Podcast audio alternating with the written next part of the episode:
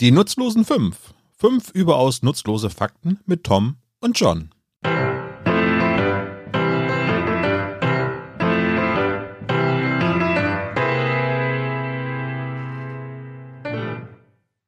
Hallo und herzlich willkommen zur, ich muss mal kurz nachzählen, 14. Ausgabe unseres Podcasts 5.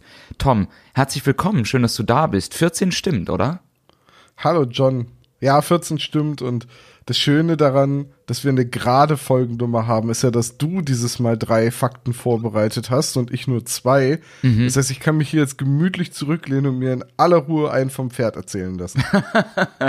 Hü, in dem, in dem Zusammenhang. Einfach Hü. Ähm, um der guten alten Tradition die Ehre zu gereichen, wir feiern heute Elfenbeinhochzeit, Tom. Ähm, das heißt, Elfenbein ist nicht nur sehr wertvoll, sondern es zeichnet sich vor allem durch Härte und Widerstandsfähigkeit aus. So ein bisschen wie wir.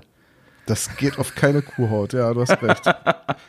Hier steht Elfenbeinhochzeit. auch, Elfenbein. Hier steht auch, ähm, äh, diese, diese Fähigkeiten lassen sich auf die Ehe übertragen, denn nach 14 Jahren ist sie gefestigt und kostbar. Sie kann nichts mehr erschüttern. Halte ich auch für ein Gerücht, aber gut. also du bist der von uns beiden, der verheiratet ist. Ja, aber, aber ich glaube 14 Jahre ist noch eine Weile hin. Ich ne? wollte gerade sagen, zum Glück noch keine 14 Jahre, aber das streiche ich ganz schnell raus. ich muss manchmal, ähm, wenn ich wenn ich Shows spiele, ähm, dann muss ich mich manchmal daran zurückerinnern, wenn meine, wenn meine Frau im Publikum ist, dass ich dann manche Geschichten nicht erzähle. Und zwar gar nicht, weil ich irgendwie, weil, weil ähm, die sie irgendwie beleidigen würden oder so. Nichts läge mir ferner, aber ähm, weil sie manchmal dann so peinlich berührt ist, wenn ich bestimmte Sachen erzähle. Und das kann ich immer nur machen, wenn sie nicht dabei ist. Und jetzt habe ich gestern Abend eine Show gehabt und dann fiel mir mitten in der Geschichte ein, so hoch, meine Frau ist ja da. ja, das, das kenne ich auch. Es gibt so zwei, drei Geschichten, wo meine Partnerin tierisch auf dem Schlauch stand und das ist dadurch sehr lustig, aber es ist natürlich für sie ein bisschen unangenehm, weil sie diejenige war, die auf, auf dem Schlauch stand. Äh, wo, die, die, wo ich dann immer mir quasi erst die Absolution holen muss, ob ich das wirklich gerade erzählen darf. Und ich glaube, ich habe eine von denen mal im Podcast erzählt. Und, das war und da, da, war der Haussegen im Hause Süß eher, eher sauer, sozusagen, um diesen ganz ja, furchtbaren Karlauer. Ja, fairerweise dazu sagen, dass ich auch gerne die Geschichten erzähle, wo ich auf dem Schlauch stehe, also ne, wo, wo ich der mit der langen Leitung war. Schon klar. Äh, und, und äh, das ist dann dieses Maß an Selbstironie, das ich hoffentlich habe. Ja, ich glaube schon. Also ich finde ja immer ähm, Menschen, die so vollkommen ohne Selbstironie durchs Leben gehen, finde ich immer schwierig, muss ich sagen. Ich finde aber auch Selbstironie ist etwas, das einem am besten von anderen attestiert wird. Also, das, wenn man sich selbst Selbstironie attestiert, ist das eigentlich Eigenlob und das stinkt ja bekanntlich. Das, ja, das ist richtig. Das ist ein guter Punkt, den du ansprichst. Ja, das stimmt. Das stimmt. Aber ich glaube schon, dass ähm, selbstironisch zu sein und auch über sich lachen zu können wirklich eine sehr, sehr wertvolle Eigenschaft ist, gerade in diesen Tagen. Auf jeden Fall. Ich finde, das ist auch ein Zeichen von Reflexion. Und jetzt habe ich mich doch wieder hintenrum selbst gelobt. Richtig. Aber schön, dass du es gemerkt hast. ja, ich bin ja ein sehr reflektierter, selbstironischer Mensch. Ich, total, Tom. Ich bin klug, talentiert und vor allem bescheiden. Ja, und wie war das noch? Ich bin kreativ, flexibel, anspruchsvoll, belastbar und kreativ. ähm, anyway. Ähm, ja steigen wir einfach ein. Tom, ähm, was kannst du dir unter dem Begriff Haseformel vorstellen? Haseformel? Die Haseformel. Also ich kenne eine Kaninchenformel, mhm. die nennt man auch Fibonacci-Folge. Wieso weil das ja durchklingt? Fibonacci. das war der Grund. es, hat, es, hat, nichts mit der Population zu tun.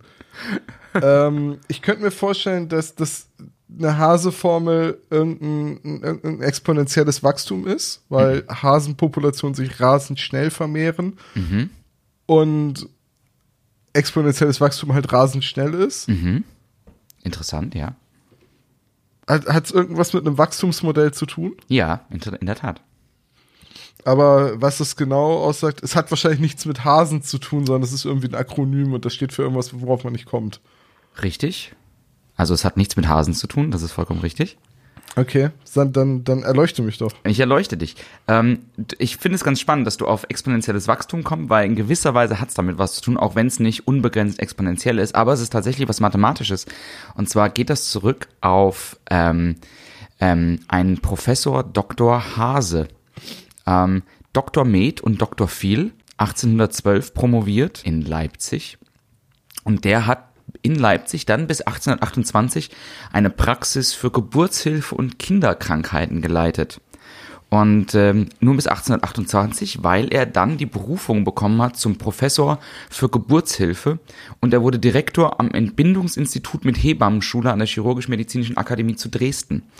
Und ähm, Christ, ich glaube Christian Hase, aber ich bin mir gerade nicht ganz sicher. Auf jeden Fall Dr. Hase, finde ich auch viel schöner. Dr. Hase hat eine Formel entwickelt, die sogenannte Hase-Formel, mit der ähm, das Alter eines Fötus bestimmt werden kann. Und zwar entspricht nach der Hase-Formel die Länge des Fötus in den ersten Monaten dem Quadrat des Monatsalters. Das heißt, im ersten Monat ist ein Fötus ein Zentimeter lang.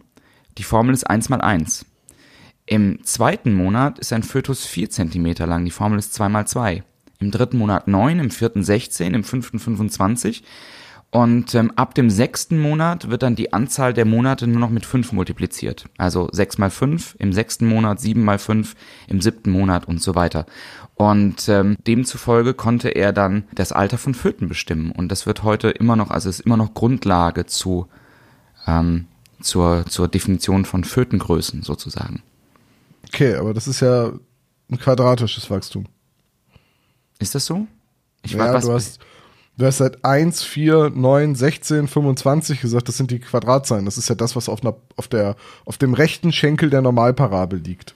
Aber ist es nicht exponentiell, weil 1, 2, 3, 4, 5, egal. Ja, Nee, ich, Quadra ich, und Quadra ich, quadratische Funktionen sind nicht exponentiell. Okay, Für exponentiell müsste äh, das x in, im Exponenten stehen, nicht in der Ah, Basis. Okay, ah, na, wie dumm von mir. Ähm, aber ähm, ich, jetzt, wo ich drüber nachdenke, macht das auch total Sinn. Also wenn so ein Fötus exponentiell wachsen würde, ähm, könnte Naja, einem- das könnten- heißt ja nur, je mehr Fötus da ist, desto mehr wächst. Ne? Das äh, wird halt relativ schnell sehr eng. ist und auch für die Mutter mitunter problematisch an der Stelle, ja. Ja, das, ja, also, ne? Ähm, ich habe noch eine Anmerkung zu Herrn Dr. Hase. Der hat nämlich Ja. durch eine andere Sache noch relative Berühmtheit erlangt. Ähm, nämlich äh, 1845 ist er in Ruhestand gegangen und 1846 hat er einen jungen Mann behandelt, ähm, der wegen Augenleiden zu ihm kam. Und der junge Mann ist relativ berühmt geworden, nämlich den jungen Karl May. Und der war dann Hausarzt von Karl May für eine kurze Zeit. Ach du grüne, Neu- wirklich jetzt? Wirklich jetzt. Ah, okay. Und äh, deswegen hat Karl May dann in Winnetou die Figur des Doc Holliday reingeschrieben. Klar, Doc Holiday in Winnetou kennt ja jeder.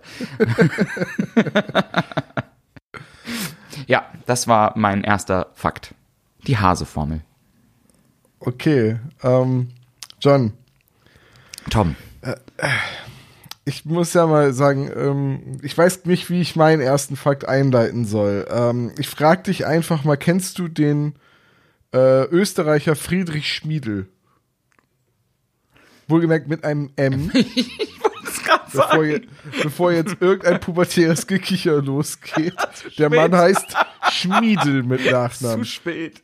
Schmied mit einem L hinten dran. Schmiedel. Also wirklich auch ohne EL, sondern einfach Schmiedel wie der kleine Schmied. Ja, wie Schmied mit einem L dran. Ähm, Okay. Schmiedel. Äh, The Josef, Theodor? Friedrich. Friedrich. Ja, okay, gut. Äh, nee, den kenne ich nicht. Josef und Theodor Okay, hätte ich im Repertoire gehabt, aber Dann, dann frage ich andersrum. ja. Was denkst du oder was ist deiner Meinung nach das äh, unpraktischste Werkzeug, um Post zuzustellen? Ein Raketenwerfer. Korrekt. Yay! Friedrich Schmiedel ist der Erfinder der Raketenpost. Im Ernst? Ja, Nicht dein Ernst? Sehr, sehr gut. Ich bin sehr stolz auf dich. Tag, mein Name ist Blindes Huhn. Hätten Sie ein Korn für mich? Ja, ja, ein blindes Hund findet auch mal ein Korn. Friedrich Schmiedel, Österreicher, äh, 1902 geboren, ist Erfinder und Ingenieur. Und er kam auf die Idee, dass man entlegene Bergdörfer sehr schnell und seiner Meinung nach zuverlässig Mit Post beschießen kann. Mit Post beliefern könnte, indem man die Post in eine Rakete packt und die Rakete auf das Dorf abfeuert. Also, wenn ich das richtig rausgelesen habe, dann war die Idee, dass der Rakete über dem Dorf, in der Nähe des Dorfes. Also wir reden von 1920, ne? Ähm, so de, der Zeitraum zwischen 1920 und dem Anfang des Nationalsozialismus in Deutschland und dann ja auch in Österreich. Also in diesen 10, 15 Jahren. Ähm, das heißt, wir haben keine Computer. Wir haben keine Satelliten, wir haben keine optischen ähm, Erkennungswerkzeuge, so kein Infrarot, nix, sondern es ist alles noch Mechanik und äh, so wirklich mechanische Sensorik. Wir sind ja vor der Erfindung des Mikrochips. Aber das heißt, man müsste dann wirklich ähnlich wie bei mh, so bei Belagerungen im Mittelalter wirklich genau berechnen, so quasi den, den, den Winkel und, und, und Entfernung und Geschwindigkeit und sowas. Also per Hand quasi. Ja, also so stelle ich mir das auch vor, dass sie halt die Treibstoffmenge und äh, die Sprengstoffmenge, die, oder, also das Treibmittel, ne, ist natürlich kein Sprengstoff im, irgendwie im, im Kopf drin oder so, ähm, da, dass man das halt genau ausrechnet, die Rakete dann auf das entsprechende Dorf richtet, sie aber so abfeuert, dass ihr über dem Dorf die, der Treibstoff ausgeht und man kann sie so wohl ein bisschen steuern, also es gab wohl eine Funkfernbedienung zumindest so äh, in den Ansätzen. Und über dem Dorf geht der Rakete der Treibstoff aus und dann wird ein Fallschirm ausgelöst, sodass die Rakete am Fallschirm sanft runtersegelt und äh, die Post zustellt. Das ist so verrückt, dass es total geil ist eigentlich. Ja, also äh, es ist auch, es hat auch mal stattgefunden, warte, ähm, und zwar hatte er seine siebte Versuchsrakete auf das Dorf St. Radegund abgefeuert, fünf Kilometer Entfernung, und dort landete die dann mit Hilfe eines Fallschirms. Sie transportierte 102 Briefe. Und es gab dann äh, am 9. September 1931 die erste in Österreich regulär angesehene Postrakete R1. die, äh, die auf dem Höch, äh, Hochtrötsch in der Gemeinde Sermriach, die kenne ich alle nicht, zündete. Ne? Also man, man hat dann einige weitere Male erfolgreich Postsendungen dieser Art zugestellt. Es hat sich nicht richtig durchgesetzt. Es ist halt vergleichsweise teuer, du brauchst Raketentreibstoff, dann ist die Ich Technik, wollte gerade sagen, was kostet das Porto bei der Nummer? ja, dann ist die Technik natürlich noch nicht ganz ausgereift. Und hinzu kommt, Der Brief Das- konnte leider nicht zugestellt werden. ist leider in der Atmosphäre verglüht. ja, ähm, dass das Schmiedel auch ein ausgewiesener Pazifist war. Und sich natürlich das Militär sehr für diese Raketentechnologie interessierte und öfters mal bei ihm angeklopft hat und er wollte das aber nicht so. Äh, hinzu kam dann, dass 1931 ein Gesetz erlassen wurde in Österreich, das Privatpersonen den Besitz von Sprengstoff verbot. Also der Besitz von Sprengstoff stand unter Todesstrafe und deswegen hat Schmiedel dann seine, äh, seinen Treibstoff, sein, seine Bestände zerstört. Äh, und hinzu kam auch noch, dass er Mitte der 30er die Verwendung von Postraketen auch verboten wurde. Das ist ganz absurd, aber Schmiedel hat für ähm, den Transport mit seinen Raketen eigene Wertmarken, also eigene Briefmarken hergestellt, damit er den Treibstoff einkaufen kann. Und das wiederum sah die äh, österreichische Post dann als Verstoß gegen ihr Hoheitsrecht, Wertmarken, also Briefmarken zu veröffentlichen und äh, hat ihm das dann verboten, in Österreich äh, Post mit Raketen zuzustellen. Ist auch, oder das sagt so viel über ein Land aus, wenn man das über die Schiene verbietet. So, sie können das prinzipiell gerne machen, aber Wertmarken dürfen nur wir verkaufen. Ja, das ist, Aber- ne, Wert, das ist Wertpapierhandel, ich bitte dich. Aber mal, mal andersrum gefragt. Also, die Grundidee macht ja total Sinn, ne? Dass du sagst, irgendwie entlegene Bergdörfer, die sind schwer, da kommst du schwer hin, das dauert lange. Lass die einfach beschießen mit Post. Aber die sind ja auch deswegen entlegene Bergdörfer, weil die in der Regel klein sind. Also das sind ja keine irgendwie Epizentren des kulturellen Lebens. Ja, Das heißt, da leben wenig Menschen. Das heißt, das Postaufkommen ist auch entsprechend gering. ja, ja, ja. Das, Wie, lang, wie lange müssen die denn dann warten, bis da was zugestellt wird? Also bis, bis wann sich das gelohnt hätte? Also einmal, wird da einmal im Monat geschossen? Wird da täglich geschossen? Wenn man, wenn man sich überlegt, dass dieses Konzept sich durchsetzt, weil das ist ja wirklich teuer. Und jetzt wirklich Spaß beiseite. Also wie viele Briefe kriegt dann so ein Bergdorf im Schnitt? Und die können ja dann nicht für immer für fünf Briefe so eine Rakete abfeuern. Das heißt, die müssen das ja erst ganz lange sammeln ähm, und dann einmal im Monat, was auch immer, das losschießen. Ich hätte es jetzt interessant gefunden zu wissen, ähm, ob das wirklich dazu geführt hätte, zum Beispiel, dass solche Bergdörfer öfter oder seltener Post bekommen. Also, oder ob die öfter, häufiger oder seltener ausgeliefert wird. Verstehst du, was ich meine? Ja, Weil man ist ja auch früher nicht irgendwie mit Pferdekarren oder wie auch immer man das ausgeliefert hat in so entlegenen Gegenden dann irgendwie jeden Tag um elf kam ja nicht die Post, sondern das wurde ja dann auch wahrscheinlich aber ja, ja, ich weiß, was du meinst. Das ist, ähm, es ist nicht sinnvoll, jeden Tag eine Rakete aufs Dorf abzufeuern. Ich gehe auch davon aus, dass das einer der Gründe war, warum man das dann ein, etwas zurückgenommen hat. wahrscheinlich, ja. Ja. So. Also, es wird wahrscheinlich auch einfach nicht wirtschaftlich gewesen sein. Ganz davon ab, dass die Technik nicht ausgereift ist und ganz davon ab, dass das für jemanden, der mit einem modernen Verständnis von Raketen daran geht, einfach Wahnsinn erscheint, dass man einen Brief auf, mit einer Rakete auf ein Dorf abfeuert. Ein bisschen. Ja. Ein bisschen. Und ich meine, also das ist dann 1930, dann äh, dauert es ja auch nicht mehr allzu lange, bis irgendwie ein, ein, ein gewisser Österreicher in Deutschland gewählt wird und dann Ja, ja, und, und äh, die, die Nazis haben ja an, an dem Schmiedel auch rumgegraben wie nichts Gutes. Die, die wollten den ja in ihre Dienste stellen. Das hat er aber kategorisch ausgeschlossen und sogar alle seine Forschungsunterlagen vernichtet. auch Und daraufhin wurde er 1943 zum Militärdienst eingezogen und saß dann auf der Krim. Und 1994 ist er im Alter von 92 Jahren in Graz verstorben. verrückt. Friedrich Schmiedel, der Raketenpostpionier. Raketenpostpionier. Oh, ich hoffe, das ist schon auf seiner Visitenkarte. Weißt du was? So oder so steht es jetzt bald auf meiner. Raketenpostpionier. Käsekosmonaut. verrückt, verrückt. Also, Aber ich sag, ich sag dir, wenn du einen dringenden Brief erwartest oder ein Päckchen und das kommt nicht, ist ja schon nervig. ja, ja. Wenn es dann aber kommt, die Rakete blöderweise aber dein Haus trifft, dann hast du aber auch so einen richtigen Scheißtag. Das ist richtig. Vor allen Dingen in der Großstadt stelle ich mir das schwierig vor. Also dann Ja. die, Hausnummer auch zu treffen, weißt du, das ist irgendwie auf der auf der anderen Seite. Ihre Post ist schon wieder bei mir gelandet. Sie schulden mir einen neuen Rasen. Die Eilrakete ist da. Das ist auch schön. Äh, regulärer Versand, Übernachtversand, Expressversand, Rakete. Ich frage mich bei Behördenpost, wie du dann den Empfang bestätigst, aber gut. Ja, das war mein, mein erster Fakt. Friedrich Schmiedel, der Erfinder der Raketenpost. Sehr gut. Äh, da bedanke ich mich übrigens bei meinem guten Freund Thomas fürs äh, mir erzählen, wo ich gesagt habe, oh ja, das ist so bescheuert, das muss in den Podcast. Das ist wirklich, das ist wirklich bescheuert. Ähm, mein nächster, mein nächster Fakt ist nicht so bescheuert, aber ziemlich spannend. Und ich bin da in ein, in ein Rabbit Hole gelangt, aus dem ich noch nicht vollkommen wieder aufgetaucht bin, ähm, wo ich mich jetzt auch echt mit weiter beschäftigen werde, weil ich es total faszinierend finde und ultra nerdig. Tom, würdest du dich als Vexillophil bezeichnen? ähm,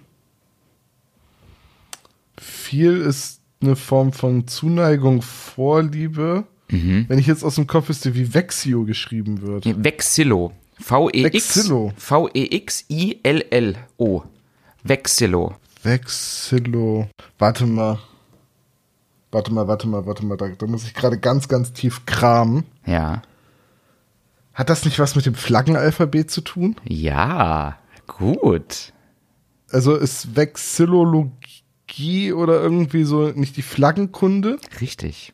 Richtig. Dann, dann würde ich sagen, ja, ich habe ein Fable für Fahnen und Flaggen. Und ich dachte, es ist mal an der höchsten Zeit, dass wir über Fahnen und Flaggen reden. Denn ich bin auf einen Artikel gestoßen und es ging um die amerikanische Flagge. Und äh, Das, die hat eine sehr interessante Geschichte. richtig, richtig. Wo, weißt du, wer die amerikanische Flagge erfunden hat? Äh, Ich weiß, dass die, die Entwürfe gehen ja mehr oder minder auf die Gründervater zurück, aber ich habe vergessen, wie die Frau hieß, die den ersten Entwurf genäht hat. Ich, irgendwie habe ich gerade den Vornamen Sally im Kopf, aber ich glaube, das stimmt nicht. Nee, aber du bist nah dran. Ah, wie hieß sie denn noch? Ah, Mann.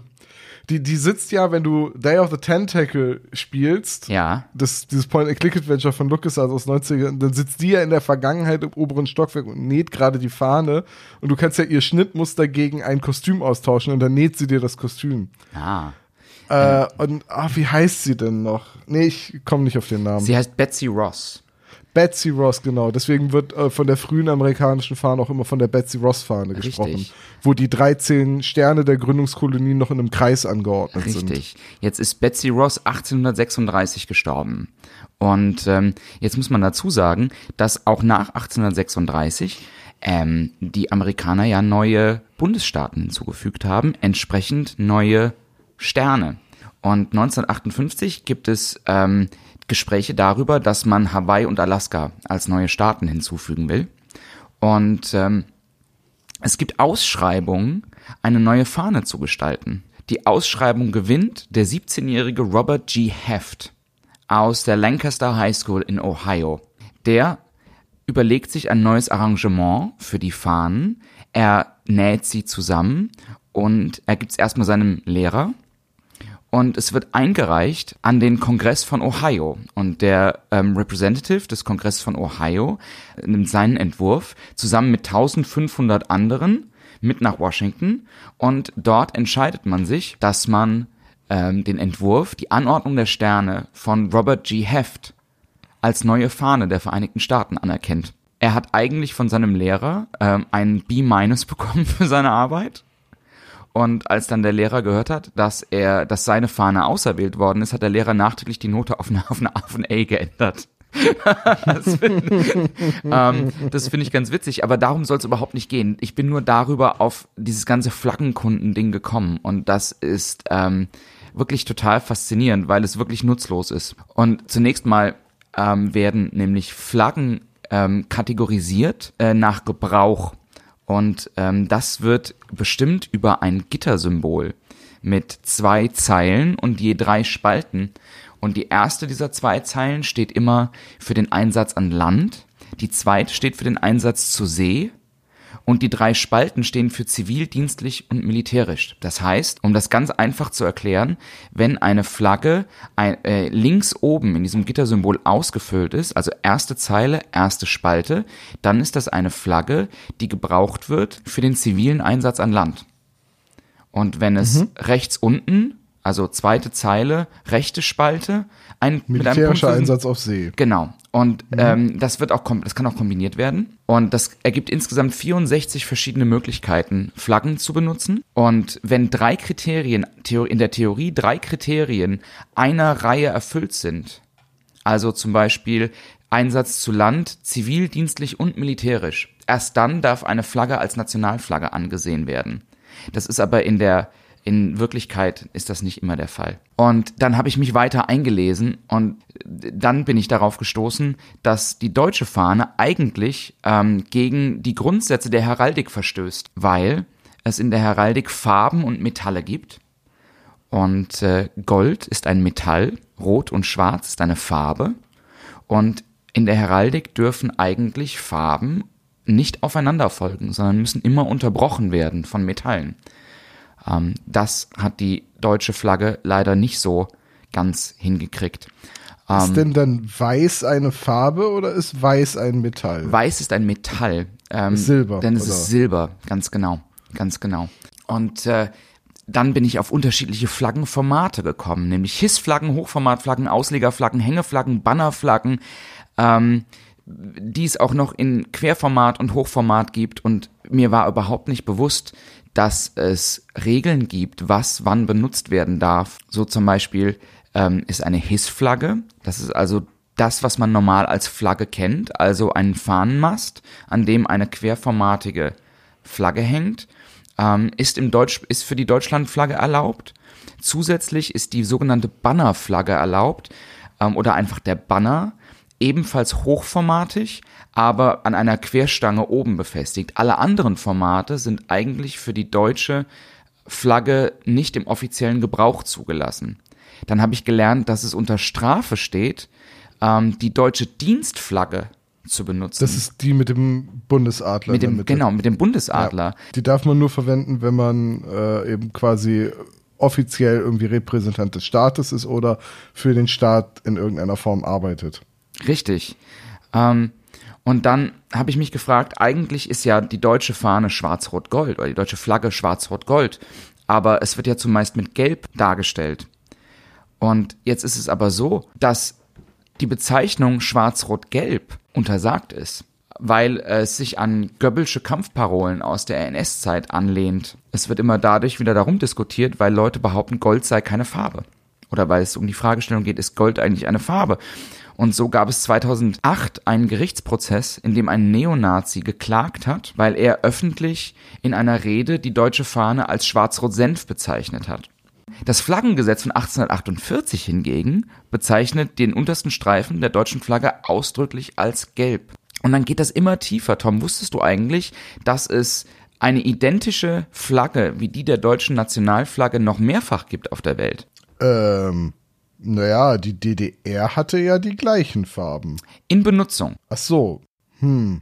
In anderen Ländern oder jetzt in anderen Verwendungszwecken in Deutschland? In anderen Ländern. Boah. Nee. Ist das, äh, ist das irgendwie koloniales Erbe? Nein. Nee. Äh, Der- Namibia etc. benutzt sowas nicht mehr. Der venezolanische Bundesstaat Miranda führt seit 2006 eine schwarz-rot-goldene Trikolore, die wahlweise mit sechs Sternen, mit sechs weißen Sternen in der Mitte oder auch ohne angeführt wird. Und das die, die drei Farben symbolisieren für den Bundesstaat Mir Miranda ähm, die verschiedenen Bevölkerungsgruppen des Bundesstaates. Und die Fahne ist eins zu eins identisch. Die Seminolen ist eine Ethnie nordamerikanischer Natives, führte ebenfalls eine schwarz-rot-goldene quergestreifte, äh, längsgestreifte Fahne. Aber die beziehen sich mit ihren Farben nicht auf die, in irgendeiner Form auf Deutschland. Überhaupt nicht. Überhaupt Nee, nicht. gut. Und dann bin ich noch auf was gestoßen, was ich total spannend fand. Und zwar, wenn man sich den Aufbau einer Flagge anguckt, dann wird eine Flagge in der Regel in vier Quadranten eingeteilt. Ähm, links oben, rechts oben, links unten und rechts unten. Und ähm, die Breite, was in der Regel immer die kürzere Seite ist, also der Stockteil, da wo die Flagge befestigt wird, ähm, bezeichnet man als Leak, das obere Leak und das untere Leak. Und die Seite, die quasi der Luft hingewandt ist, als oberen und unteren Flugteil. Und jetzt ist es so, dass bei den meisten Flaggen man zwischen Vorder- und Rückseite unterscheidet. Also ähnlich wie in der Numismatik, also in der Münzkunde sagt man, die Vorderseite ist das, die Averse und die Rückseite ist die Reverse und die ist für gewöhnlich ähm, entweder identisch beziehungsweise einfach gespiegelt. Es gibt aber eins, zwei, drei Flaggen auf der Welt, bei denen das anders ist. Und das ist die, Ähm. ja, na, eine Idee, welche Flaggen eine unterschiedliche Vorder- und Rückseite haben? Ich könnte mir vorstellen, Nepal, weil die Flagge ja nicht rechteckig ist, sondern ein Doppelwimpel. Ist übrigens das einzige Land der Welt, das einen Doppelwimpel als Flagge hat, ja? Ja. Ist es eins von denen? Nee, Nee, Nepal gehört nicht dazu. Fahnen, wo die Vorder- und Rückseite nicht gleich ist. ja. Puh. Ähm, ich schätze mal, dass das irgendwas, dass das Fahnen sind, wo auch Schrift drauf ist, weil wenn man die spiegeln würde auf der Rückseite, könnte man sie ja nicht mehr lesen. Also Ähm. sowas wie Saudi-Arabien oder so. Hm, nee, nee, das hat damit nichts zu tun. Weil die würde Okay. dann einfach umgedreht werden, die Schrift. Es ist die Flagge der ehemaligen Sowjetunion. Ach echt? Die ist nämlich auf der Rückseite einfach rot, ohne Hammer und Sichel. Äh, ohne, Ja gut, ohne, die mussten ohne, sparen, ne? Also Richtig, wahrscheinlich. Ähm, es ist die Flagge von Paraguay. Ähm, die hat zwar die identische Farbgebung. In der Mitte ist auf der Vorderseite ein Wappen zu sehen, äh, nämlich ein, da steht ein, ein kreisrundes Wappen, Republica del Paraguay mit einem Lorbeerkranz, ein goldener Stern. Und auf der Rückseite ähm, ist ein anderes Wappen zu sehen. Das heißt, auf der, auf der Rückseite ist ein, auch ein kreisrundes Wappen von identischer Größe zu sehen, aber mit einem goldenen Löwen ähm, und dem Schriftzug Paz y Justitia. Und letztlich als, dritte, als drittes Beispiel die Flagge der Demokratisch-Arabischen Republik Sahara. Die sieht so aus, dass sie eigentlich von oben nach unten schwarz-weiß-grün gestreift ist. Auf der linken Seite aber ein nach innen gewandtes, also auf der Leak-Seite, um den Fachbegriff mal zu benutzen, ähm, ein nach innen gewandtes Dreieck hat und einen Halbmond, einen roten Halbmond mit einem roten Stern versehen, zentral auf der, ähm, auf dem weißen Streifen hat und die Rückseite der Flagge der Westsahara ähm, zeigt die Flagge Palästinas und der palästinensischen Autonomiegebiete. Ähm, und die ist identisch aller, wie die Flagge der Demokratischen Arabischen Republik Sahara, allerdings ohne den roten Halbmond mit rotem Stern. Das hat aber nur einen symbolischen Charakter, also das hat keinen praktischen Nutzen in irgendeiner Form. Das hat nur einen symbolischen Charakter, das ist korrekt. Ich verstehe. Und ähm, außer bei arabischen Flaggen ist es gebräuchlich, dass der Flaggenmast links steht, also die Leak-Seite. Aber bei arabischen Flaggen ist das in der Regel andersrum gebräuchlich.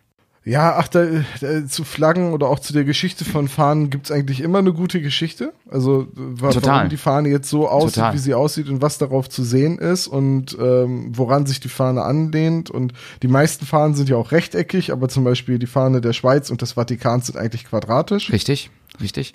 werden aber oft einfach auf, also das wird einfach oft auf einen rechteckigen Stoff gedruckt, so dass das gar nicht auffällt, dass die Fahnen eigentlich quadratisch sind Richtig, richtig, und so weiter und so weiter. Also da gibt's ganz viel. richtig. Ähm, und wusstest du, dass die Farbcodes für die deutsche Flagge tiefschwarz, verkehrsrot und rapsgelb sind? Ja, das sind die RAL-Farben, ne? Mhm. Ja. Und verkehrsrot fand ich auch ganz spannend. Äh, wusstest du eigentlich, dass die Bezeichnung Union Jack für die Fahne falsch ist? Ähm, ich habe das mal gehört, aber ich krieg's nicht mehr zusammen. Ein Jack ist in der Flaggenkunde eine Fahne, die vorne an einem Schiff geführt wird. Im Okay. Deutschen sagt man dazu Gösch. Also die vorderste Fahne auf einem Schiff ist die Gösch. Und eigentlich müsste man von der Union Flag sprechen, wenn sie an Land geführt wird und dürfte sie nur Union Jack nennen, wenn sie an Bord eines Schiffes wäre. Aber das hat sich nicht durchgesetzt und äh, der, die, die, die Gesellschaft, die Allgemeinheit hat sich noch nie für Regeln interessiert. Das ist ja unser Problem. Deswegen heißt die Fahne auch im Volksmund Union Jack. Ähm, ich habe irgendwann mal gehört, dass das Jack aber nichts damit zu tun hat, sondern dass das ähm, unter anderem auf ähm, äh, King James zurückgeht, auf, auf, auf James den, den Sechsten von Schottland, der dann äh, James der Erste von England wird, 1600 irgendwann Batsch. Und ähm, der war derjenige, das habe ich auch gelesen, der in Groß im heutigen Großbritannien Flaggen in dieser rechteckigen Form eingeführt hat. Ah, okay. Und, und der hat die Bezeichnung Jack gewählt, oder? Ähm, nee, aber das, weil James und Nickname Jack. Und, Ach so. Ähm, und dass es quasi auf ihn zurückgeht. Also es ist sein Jack, so Union, also. Nee. Genau, also ähm, die Geschichte ist ja die, also James der Sechste von Schottland ähm, vereinigt das Königreich und wird dann James der Erste von Großbritannien. Und, Ah, okay. und ähm, es gibt auch die Geschichte, dass, und also dieser King James ist der Erste, der quasi diese, dieses rechteckige Format als Flagge einführt ähm, in, in, in Großbritannien wohl. Und es gibt auch die Geschichte, dass es deswegen Union Jack heißt, because, you know, Jack kind of unified the country. Ich verstehe. Ja, ja. Äh, Das kann auch sein. Ähm, Ich habe das damals in einem Flaggenbuch gelesen, aber das ist auch sehr alt gewesen. Von daher, äh, wer weiß, ob das, was da so drinne steht, äh, stimmt. Hm. Es gibt übrigens eine alte schottische Version vom Union Jack, in der die Fahnen andersrum aufeinandergelegt sind. Und zwar in der das äh, weiße Kreuz oder das weiße des schottischen Andreaskreuzes ähm, über dem Rot des äh, St. George's Cross liegt. Das finde ich auch ganz spannend. Und ich glaube, es gibt nicht wenige Schotten, die das gerne wieder so hätten. Und jetzt ist es ja so, ähm, um das abzuschließen, das Thema, und dir dann den Raum zu geben für deinen zweiten Fakt. Wir werden heute sowieso gnadenlos überziehen, was die Zeit angeht. Ich sag's dir jetzt schon. Ähm, Okay. Aber äh, jetzt nehmen wir ja heute auf am 10. September. Und ähm, jetzt ist vor etwas weniger als zwei Tagen ist Queen Elizabeth gestorben. Und was ich überhaupt nicht auf dem Schirm hatte, also äh, die ähm, das britische Königshaus hat ja auch seine eigenen Flaggen und seine eigenen Standarten und so weiter. Und ähm, was ich überhaupt nicht auf dem Schirm hatte, ist, dass ja nicht nur jetzt zu Ehren des dann bald zu krönenden Königs Charles III. Ähm, neue Münzen gemacht werden, die ab nächsten, nächstem Jahr in den Umlauf kommen sollen, sondern ähm, es müssen ja auch überall die Flaggen ausgetauscht werden, die das Siegel von Elisabeth II. Ähm, getragen haben und unter anderem auch zum Beispiel alle britischen ähm, ähm, Briefkästen. Weil auf allen Briefkästen das, ähm, das Symbol von Elisabeth II. drauf ist. Also das ER, Elisabeth Regnum und die Krone drüber. Und das muss alles ausgetauscht werden. Und das ist halt irre, wenn man sich vorstellt, wir würden hier in Deutschland jetzt erstmal alle Briefkästen austauschen müssen, weil unser Staatsoberhaupt stirbt. Ja, äh, allgemein, äh, das ist auch ein Vergleich, den ich gezogen habe, ähm, dass ich gesagt habe, stell dir mal vor, also nicht, dass ich das jetzt irgendwie, na, aber stell dir mal vor, das Staatsoberhaupt stirbt, irgendein Präsident. Ne? Ich wollte jetzt nicht Frank-Walter Steinmeier sagen, aber irgendein Präsident stirbt Ja. in Deutschland. Dann würden alle sagen, äh, schade, dann gäbe es natürlich Beerdigung als Staatsakt und es gäbe entsprechende Beileidsbekundungen und E- Würdigungen der Person. Ja.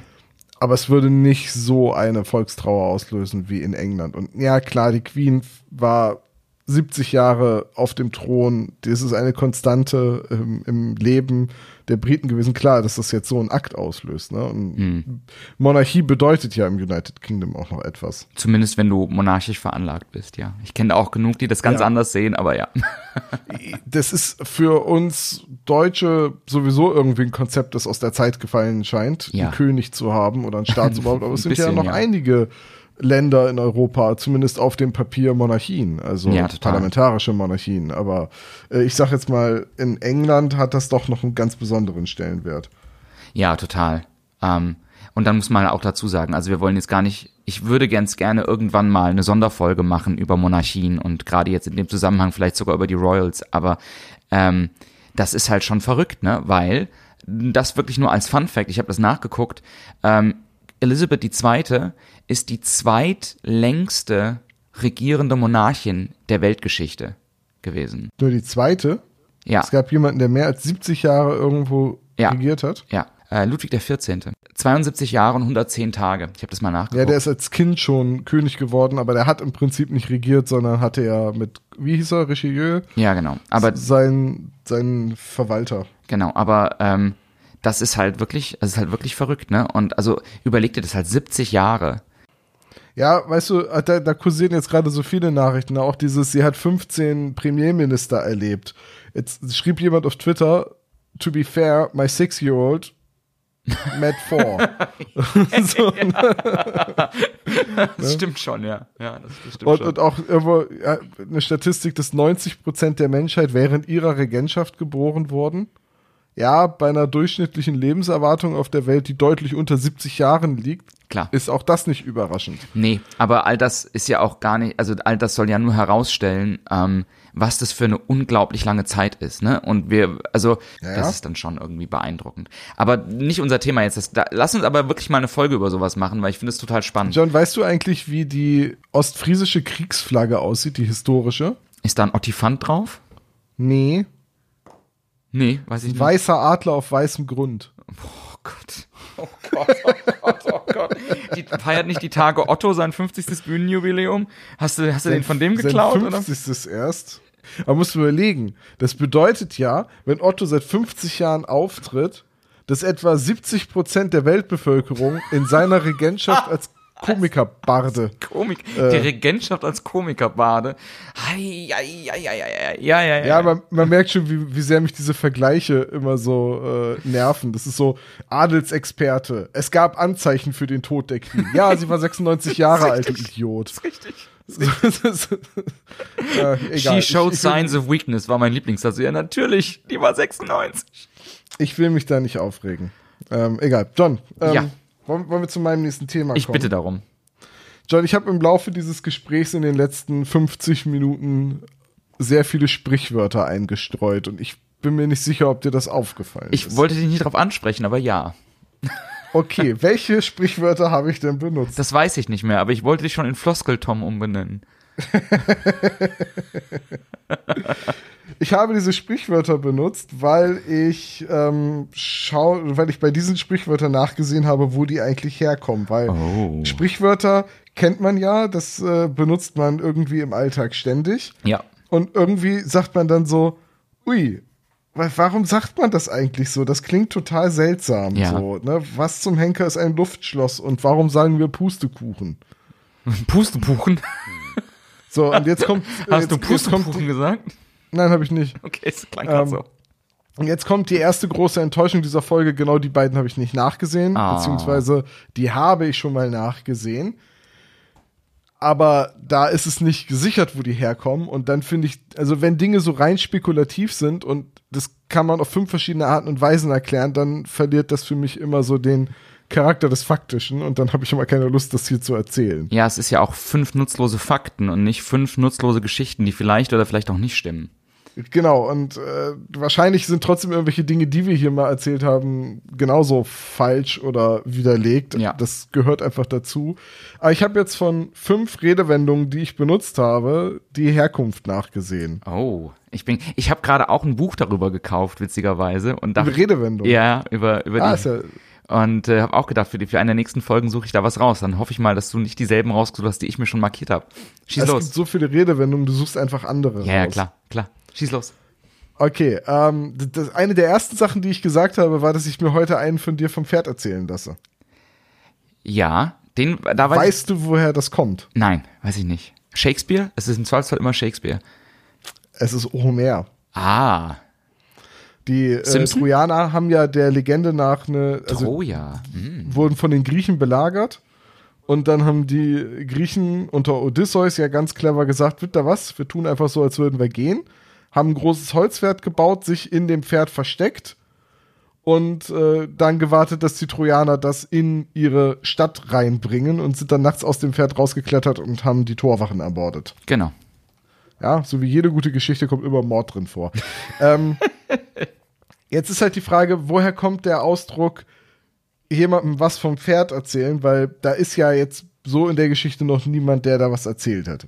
Der Legende nach. Und jetzt gehen wir wirklich so weit in die Menschheitsgeschichte zurück, dass es eine Legende ist, aber das ist die Deutung, die die Jahrhunderte überdauert hat. So viel zum Thema faktisch. Naja, also wenn ich mal reingrätschen darf, dann würde ich jetzt behaupten, ähm, ähm, die Trojaner wurden ja getäuscht, also Troja galt als, gilt als unein, uneinnehmbar. Und äh, die Griechen stellen denen dieses Pferd hin, quasi als Geschenk und sagen mehr oder weniger, ey, ihr habt uns geschlagen, hier, nehmt das als Zeichen unserer Anerkennung. Das wird reingeschoben und in der Nacht kommen da Soldaten raus und hüllen, also besiegen quasi diese Stadt vom Innern. Und ähm, das bekommt ja, also, also diese Redewendung trojanisches Pferd ist ja synonym geworden für ja nicht nur jemanden anlügen, sondern jemanden quasi versteckt ähm, einen auf den Hut geben. Ähm, und vielleicht kommt es einfach daher. Also vom Pferd erzählen im Sinne von, wir geben uns geschlagen, das war eine Lüge und ähm, Also Ja. laut meiner Quelle beim SWR ist es leicht anders. okay, erzähl. Die Griechen haben einen Typen zurückgelassen, also angeblich einen Typen Genau. zurückgelassen, Sinon, Ja. der am, am Strand stand und äh, haben halt dieses große Pferd gebaut, haben sich drin versteckt. Sinon stand daneben, tat so, als wäre das ganz normal. Dann kamen die Trojaner so an die Mauer und gesagt, Digga, was los? Mhm. Und Sinon hat gesagt, ja, also wir haben uns zurückgezogen. Und ja, was soll das dann mit dem Pferd? Ja, das Pferd ist eine Opfergabe an Athene für eine sichere Heimreise. Ja. Und warum ist das dann so groß? Ja, wir haben es so groß gebaut, weil wer das besitzt, steht natürlich unter dem besonderen Schutz von Athene. Und wir haben das absichtlich so groß gebaut, damit es nicht durch euer Stadttor passt. Weil sonst habt ihr ja auch den Segen von Athene und das wollen wir nicht. Hm, okay. Und dann haben die Trojaner gesagt, ja, da werden wir doch mal sehen, ob das Ding durch unser Stadttor passt. Haben es reingeschoben und überraschend, es passte durch, weil es ja eine Kriegslist war. So. Ob die Geschichte jetzt stimmt, lasse ich mir dahingestellt, aber daher kommt der Ausdruck, jemandem einen vom Pferd erzählen. Mhm. Ähm, ich dachte erst, es hätte was mit Rosttäuschern zu tun. So von wegen, das Pferd ist so und so viel wert und in Wirklichkeit ist das einfach nur ein hübsch gemachter Klappergaul. Aber nein, es scheint Hübsch gemachter Klappergaul. Es scheint tatsächlich von der Belagerung Trojas zu stammen. Ja, das ergibt Sinn. Das ergibt Sinn. Okay. Ja, Zweite Redewendung. Ich bin, bin sehr gespannt. John, du hattest doch schon mal einen richtigen Scheißtag, oder? Oh, will ich wissen, woher das kommt.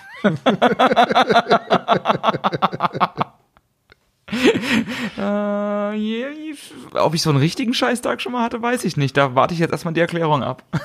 Also ich bin mir sicher, du in deiner beruflichen Karriere hattest schon mal einen Scheißtag. Als Scheißtage werden historisch die Arbeitstage bezahlt, für die Knechte und Dienstboten im 18. und 19. Jahrhundert nicht bezahlt wurden.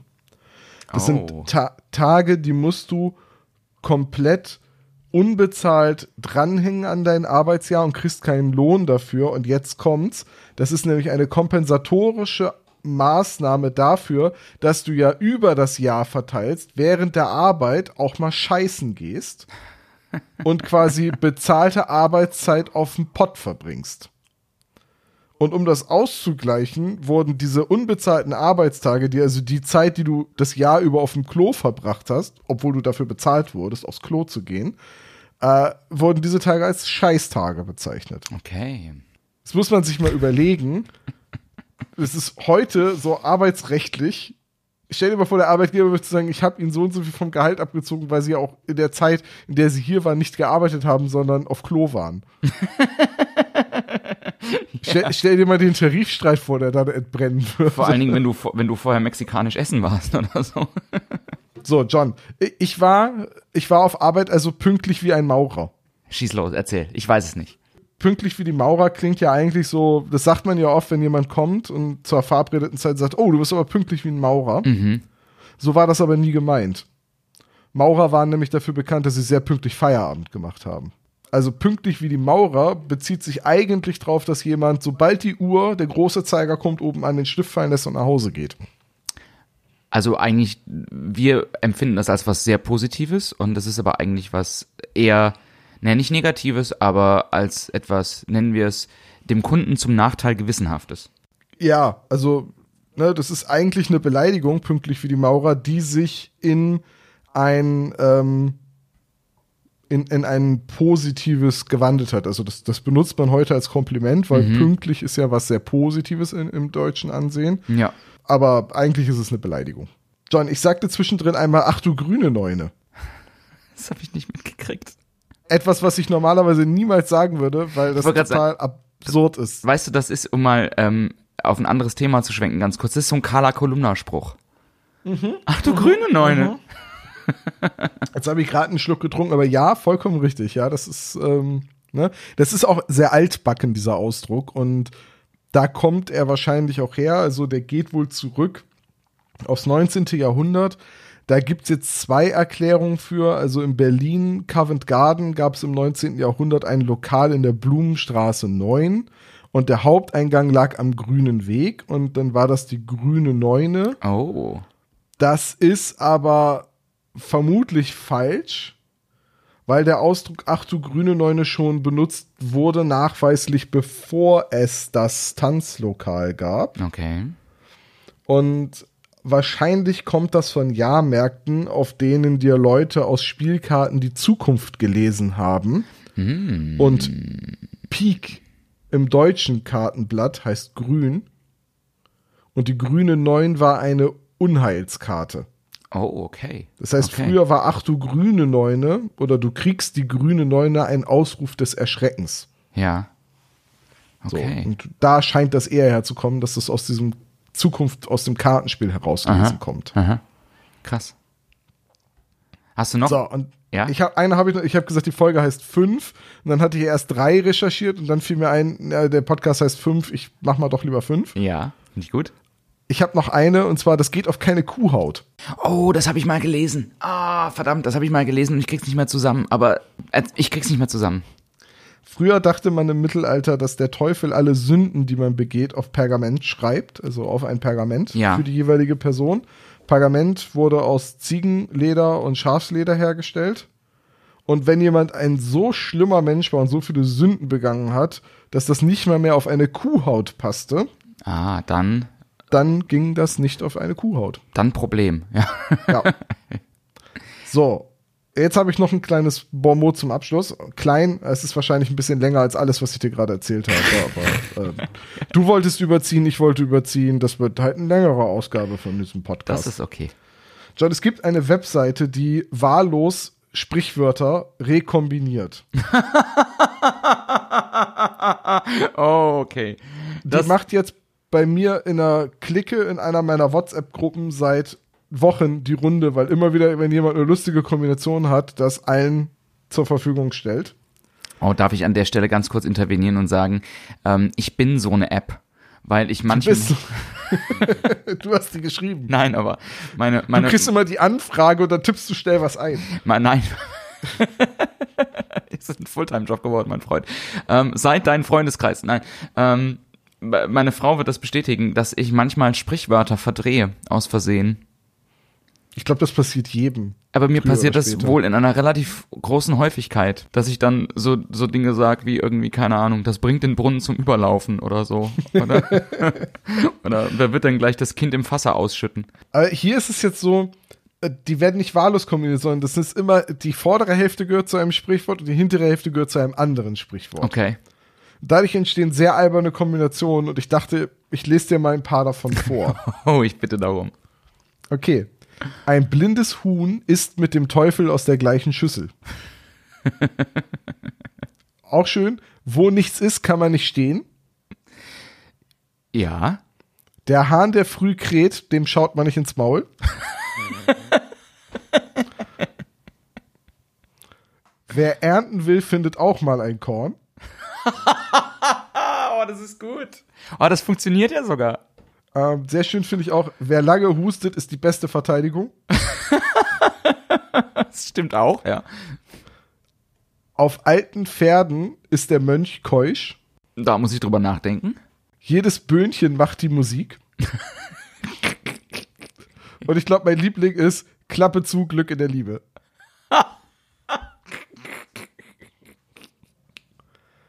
So, und weil man diese Webseite auch auf Englisch umstellen kann, Oh, ja. habe ich mal ein bisschen rumgeklickt, bis ich vier gefunden hatte, die, die ich lustig fand und wo ich auch die Sprichwörter kannte, die dahinter stecken. If life de deals you lemons, you're part of the problem. Ja. Better late than sorry. Oh, das habe ich, glaube ich, schon mal so benutzt.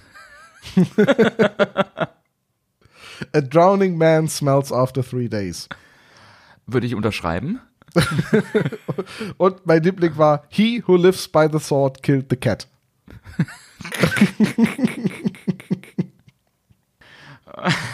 ja, das ist der Sprichwort Rekombinator, falls jemand mal selbst damit rumspielen will. Ich habe da das schon sehr viel Spaß mit. Oh ja, ähm, schick mir doch mal einen Link, dann verlinke ich das in den Shownotes. Mach ich. Das finde ich richtig gut. Das finde ich richtig gut. So.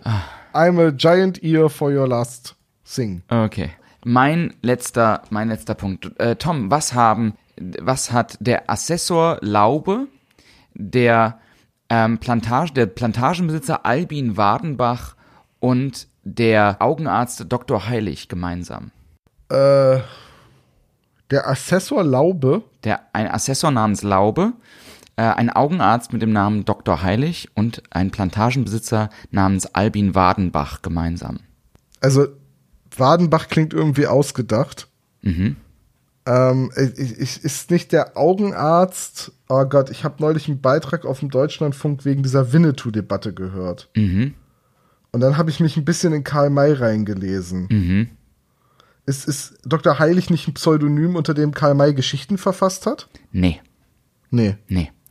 Aber du bist auf der richtigen Spur. Alle drei sind Pseudonyme von Karl May, unter denen er Verbrechen begangen hat.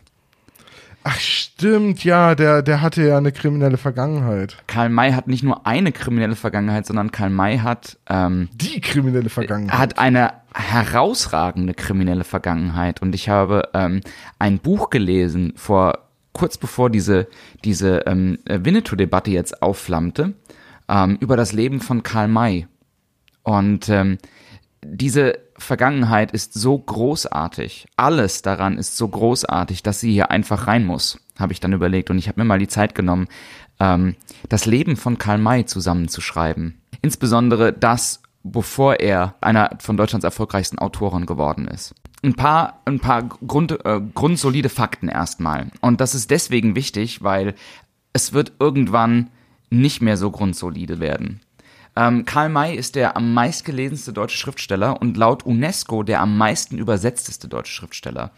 Ähm, er hat über 200 Millionen Bücher verkauft und wird 1842 geboren als Sohn einer armen Weberfamilie in Ernsthal bei Zwickau. Er ist das fünfte von 14 Kindern, von denen neun schon im Kleinkindalter gestorben sind. Karl gilt als sehr intelligent, äh, Papa aber auch als sehr ehrgeizig und das führt dazu, dass Papa Mai ihn zwingt, nächtelang ganze Bücher entweder abzuschreiben oder auswendig zu lernen. Unter anderem ähm, zum Beispiel muss, soll er ein Geografielexikon von über 500 Seiten abschreiben. Und Papa wird leider gewalttätig, wenn er das nicht schafft. Wie viel Zeit hat man, hatte er dafür? Nächt, die Nächte eben. Ach so. So. Karl May oder der junge Karl May entwickelt früh das, was man allgemein als Münchhausen-Syndrom bezeichnet. Also nicht nur ein Hang zur Hochstapelei, sondern auch das Verlieren der Fähigkeit, oftmals Fiktion von Realität zu unterscheiden. Das nennt man Münchhausen-Syndrom. Ach, ich verwechsel das gerade mit dem Münchhausen-Stellvertreter-Syndrom, wo Eltern Krankheiten ihrer Kinder erfinden. Ja, und das zeigt sich an verschiedenen Stellen in Karl Mays Leben und da wird's wirklich spannend. Ähm, das fängt damit an, als Karl May noch relativ jung ist, nämlich so 12, 13, liest er einen Räuberroman, der so Robin Hood ähnlich in der Sierra Nevada spielt ähm, und von gutmutigen Räubern erzählt, die von den Reichen rauben und den Armen geben und er verfasst daraufhin einen Abschiedsbrief an die Eltern ähm, und macht sich auf den Weg nach Spanien zu Fuß. Ähm, und der Abschiedsbrief ist überliefert, in dem steht, Zitat, ihr sollt euch nicht die Hände blutig arbeiten, ich gehe nach Spanien und hole Hilfe. Ähm, er kommt allerdings nur bis zu Verwandten nach Zwickau. Ähm, dann wird er Lehramt studieren. Eigentlich will er Arzt werden, aber das Studium kann man sich nicht leisten. Er studiert Lehramt und beginnt eine Lehrerlaufbahn als Hilfslehrer und ihm wird auch attestiert, dass er gar nicht schlecht in dem Job sei. Allerdings wird er dann entlassen, weil er über Weihnachten von einem äh, Bekannten sich Dinge entleiht, ohne den zu fragen, nämlich eine Taschenuhr, einen Hut und äh, Zigarrenspitzen und der Besitzer Anzeige erstattet. Ähm, er fliegt daraufhin aus dem, äh, aus dem Lehr Lehrerjob und kommt in den Knast für eine kurze Zeit. Und im Knast ähm, kommt er auf die Idee, dass wenn er schon als Verbrecher bezeichnet wird, dann könne er auch Verbrechen begehen. Und dann wird's wirklich spannend denn er fängt jetzt an, die nächsten Jahre, wir sind jetzt so 1860 rum, die nächsten zehn Jahre, sich immer wieder verschiedene Identitäten zuzulegen und die absurdesten Dinge zu tun. Und hier sind ein paar Beispiele. Der Augenarzt Dr. Heilig ähm, kommt ähm, in der Nähe von Leipzig zu einer Schneidersfamilie und lässt sich einen Pelzmantel herstellen. Sehr teuer. Ähm, und die machen das für ihn fertig. Und als er ihn abholt, wird Dr. Heilig gebeten, doch auch mal, wenn er doch schon da sei, kurz nach der Tochter des Hauses zu gucken, die hätte nämlich ein Augenleiden. Und Dr. Heilig stimmt zu, er guckt sich die Tochter kurz an, er stellt schon mal eine Diagnose ähm, und stellt ein paar Rezepte aus und sagt, ähm, um das genauer auszuführen, bräuchte er aber seine Instrumente, die hätte er natürlich nicht dabei, wenn er einen Pelzmantel abholen müsse. Und ähm, er würde dann einfach wiederkommen ähm, mit den Instrumenten. Und er ward nicht mehr gesehen. Und dann auch den Pelzmantel bezahlen. Und ähm, ja, der Legende nach wartet man noch heute auf die Rückkehr von Dr. Heilig. ähm, spannend daran ist, ähm, dass später die Gendarmerie feststellen wird, dass die Diagnose, die Dr. Heilig gestellt hat, zwar blödsinnig sei, die lateinischen Worte auf dem Rezept aber weitestgehend richtig geschrieben. Ähm. Andersrum hätte mich das jetzt mehr beeindruckt, wenn die zutreffend, aber falsch geschrieben wäre. ja. Ähm, wenige Wochen später in Leipzig kommt Herr Hermes zu einem äh, zu einem Pelzmacher und bestellt einen Pelz und er bittet den Pelz bei Fertigstellung in seine Stadtvilla zu liefern. Ähm, der Pelzmacher macht den Pelz und liefert den in eine eindruckerweckende Stadtvilla, die, was der Pelzmacher nicht weiß, Herr Hermes nur für den einen Tag angemietet hat. Herr Hermes zieht den Mantel an und dreht sich und ist total glücklich und sagt, ich muss diesen Mantel meinem Vermieter präsentieren, verlässt den Raum und kommt nicht wieder. Karl May versucht dann diesen Pelzmantel zu Geld zu machen und wird dabei ähm, aufgrund einer Verstrickung von unglücklichen Zufällen identifiziert und zu vier Jahren Haftstrafe verurteilt. Ähm, zwischendurch wird er seinen Eltern schreiben, dass er als Hauslehrer einer reichen Familie nach Amerika auswandert. Er gibt sich als Assessor Laube aus, einem Angestellten eines Rechtsanwalts namens Dr. Schaffrath aus Dresden. Er ist kurze Zeit in der Stadt Mülsen in Sachen Falschgeldfahndung aktiv. Er taucht in Plössnitz auf als Schriftsteller Heichel und als Sohn eines Prinzen von Waldenburg. Und die Straftaten wären immer bizarrer. So klaut er Pferde, er klaut Handtücher, er klaut eine Billardkugel, er klaut eine Pfeife. Irgendwann wird aber klar, es handelt sich um Karl May, den zu dem Zeitpunkt noch keiner kennt. Und es erscheinen erste Fahndungsplakate.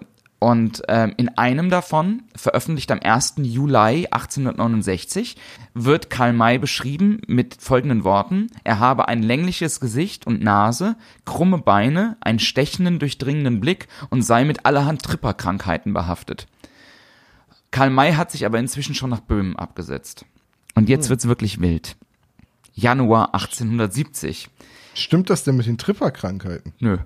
Ähm, jetzt wird's wirklich wild. Januar 1870. Auf dem Dachboden einer Villa in Aldersdorf in Böhmen wird ein halb verhungerter Landstreicher entdeckt. Man ruft die Polizei und die Polizei stellt überraschend fest, dass dieser Landstreicher gar kein Landstreicher ist, sondern ein wohlhabender, gut erzogener, gut gebildeter, weit gereister junger Mann. Er hat tolle Manieren, er, er nennt sich Albin Wadenbach und ist der Sohn eines reichen Plantagenbesitzers aus Orbi auf Martinique. Und er erzählt den Polizisten von bunten Papageien und von seiner Plantage, von Hanf und Tabak und Vanille und alles wird angebaut. Und er lobt auch seine großartigen Hauslehrer, die ihm so gut Deutsch beigebracht hätten. Und die Polizisten sind angemessen beeindruckt. Und Albin Wadenbach sagt, sein Vater sei plötzlich gestorben und ergriffen von Einsamkeit habe er sich nach seinen Wurzeln, die im Deutschland liegen, besonnen und zusammen mit seinem Bruder habe er sich auf die Reise nach Deutschland gemacht, um zwei alte Tanten zu besuchen, nämlich Malvina Wadenbach, die sei Wirtschafterin beim Oberamtmann Poppel in Halle und eine Frau Ulrich, die auf einem Rittergut bei Görlitz lebt. Und er und der Bruder hatten sich getrennt, um jeweils eine der Tanten ausfindig zu machen. Leider habe der Bruder alle Papiere und das meiste Geld mit sich genommen. Und die Polizei zeigt sich voller Mitleid und äh, ist bereit, ihm zu helfen. Und so beginnt eine wochenlange Suche nach den Verwandten von Albin Wadenbach, wo Albin Wadenbach selbst eifrig mithilft und ähm, auch Briefe an renommierte Banken schreibt und um Auskunft bittet. Und erst als auch hartnäckigstes, hartnäckigstes Suchen keine Verwandten zutage fördert und gleichzeitig in einem Polizeianzeiger ein Steckbrief veröffentlicht wird, der auffassend gut auf Alwin Wadenbach passt, wird Karl May enttarnt und wegen Betrug, Hochstapelei und Landstreicherei zu vier Jahren Haft verurteilt. Und während dieser Haftstrafe fängt er an zu schreiben. Und da beginnt dann das Leben von Karl May, das wir eigentlich kennen, aber eigentlich auch nicht, weil es wird noch viel skurriler. Das heißt also, der Indianerhäuptling Winnetou war nur eine seiner vielen Identitäten, mit denen er versucht hat, aus dem Knast rauszukommen? Nee, aber viel besser. ähm, viel, viel besser. Karl May schreibt sein Erstlingswerk, Das Waldröschen oder Die Verfolgung rund um die Erde. Ein Fortsetzungsroman in 109 Bänden mit insgesamt mehr als 2000 Seiten unter dem Pseudonym Kapitän Ramon Diaz de la Escosura. Ähm, und es wird der gefeiertste und erfolgreichste Fortsetzungsroman des 19. Jahrhunderts. Und der beschert Karl May relativ viel Geld. Und er kommt irgendwann aus dem Knast frei und er beginnt Reiseerzählungen zu schreiben, in denen gleich zu Beginn ein Charakter auftaucht, der sehr bekannt wird, nämlich sein Held Old Shatterhand. Und jetzt wird's ganz spannend, weil jetzt beginnt die sogenannte Old Shatterhand-Legende. Und Karl May und sein Verlag arbeiten an der Stelle zusammen und versuchen, diese Lücken in Karl Mays Lebenslauf, die entstanden sind durch seine Gefängnisaufenthalte, so ein bisschen zu überbrücken. Also entscheidet man sich dafür, dass man sagt, Karl May war gar nicht im Knast. Der war auf Reisen. Und ähm, hier beginnt diese ganze Idee von Karl May, dem Fernreisenden, dem Abenteurer, der all das selbst erlebt hat. Und Karl May geht in dieser Old Shatterhand-Legende total auf. Er schreibt in Briefen an seinen Fans, dass man sich solche Abenteuer gar nicht ausdenken könne, denn die Gestalten, die er beschreibt, Winnetou, Old Firehand, haben gelebt oder lebten immer noch und seien seine Freunde. Und er sei wirklich Old Shatterhand und er fängt an, sich Requisiten zuzulegen, Trophäen. In seinem, in seinem, in seiner Schreibstube findet sich ein echter ausgestopfter Löwe, den er selbst erleg, erlegt hat. Er fügt kurz darauf einen ausgestopften Grizzly hinzu, den er selbst erlegt hat. Hinter seinem Schreibtisch. Aber seitdem hat er äh, Hausverbot im Zoo, ne? genau. Eine, hinter seinem Schreibtisch, äh, die Wand wird geziert von einer Decke aus Hirschleder, die Winnetous Schwester ähm, für ihn selbst hergestellt hat. Er tritt auf Veranstaltungen auf, er wird ein gefeierter Star, er tourt und auf diesen Veranstaltungen erzählt er, er esse täglich 10 bis 14 Pfund Fleisch, um die Reisestrapazen zu ertragen. Meistens äße er dies roh oder unter dem Sattel zugeritten. Ähm, sein Körper sei übrigens von Narben übersät, zum Beispiel die von der Attacke jenes Grizzlies. Und der habe ihm nämlich fast die halbe Brust mit seinen Pranken abgeschlagen und eine Seite habe nur noch so aus Fetzen bestanden, die er dann ganz abgeschnitten habe und die offene Brust habe er gegen Wundfieber mit Schießpulver eingerieben. Und auf dem quasi Sterbebett sei er von der Tochter eines Professors äh, gesund gepflegt worden und so in dieser Halbrealität zwischen äh, Schmerz, Ohnmacht und Wirklichkeit sei ihm aufgefallen, dass diese Schwester der Schwester Winnetous wie aus dem Gesicht geschnitten sei und im Andenken an jenen Chochi habe er dann ähm, diese Krankenschwester geheiratet. Und dann gibt es immer wieder Leute, die sagen, Old Shatterhand heißt ja übersetzt alte Schmetterhand. Und in den Romanen wird er immer beschrieben als Mann von herausragender Körperkraft und der eine quasi unbezwingbare rechte Pranke gehabt hat, um Gegner niederzustrecken. Und wie das denn zu seinem, also Karl Mays eher schmächtigem Körperbau passte. Und Karl May erklärt das dann wirklich so, es käme nicht auf die Größe an, gerade beim Zuschlagen sei vor allen Dingen die Technik entscheidend. Und bei vielen Veranstaltungen demonstriert er seine Kräfte übrigens auch so, dass er vor Publikum anscheinend schwere Möbelstücke mühelos mit einer Hand hochhebt. Das sind aber Requisiten aus Balsaholz, die er vorher hat anfertigen richtig, lassen. Richtig, richtig. Okay, ja, ich habe mir schon was schon gedacht. Es gibt folgendes Zitat, das seine Popularität unterschreibt. In München, Zitat, standen die Gymnasiasten, um Autogramme zu jagen, in solchen Massen vor dem Hotel, dass die Tramway nicht hindurch konnte und sie mit einem Schlauch auseinandergespritzt werden mussten. Das hat übrigens äh, Karl May an seinen Verleger geschrieben. In einem Brief, und das ist das Beste überhaupt, an, sein, an einen seiner Verwund Bewunderer schreibt er folgendes. Ich zitiere, es ist wahr, ich bin Old Shatterhand. Ich habe all dies selbst erlebt.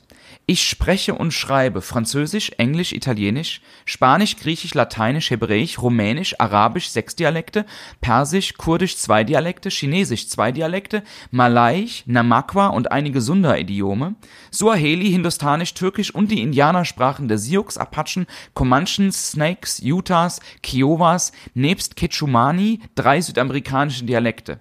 Lappländisch will ich nicht mitzählen. Dann nimmt das Ganze aber noch eine eher tragische Wendung. Und zwar folgende. 1899, Karl May ist 57, begibt er sich tatsächlich zum ersten Mal auf eine Fernreise. Und zwar führt sie ihn ins damals sogenannte Arabien, erst nach Ägypten und dann weiter nach Amerika.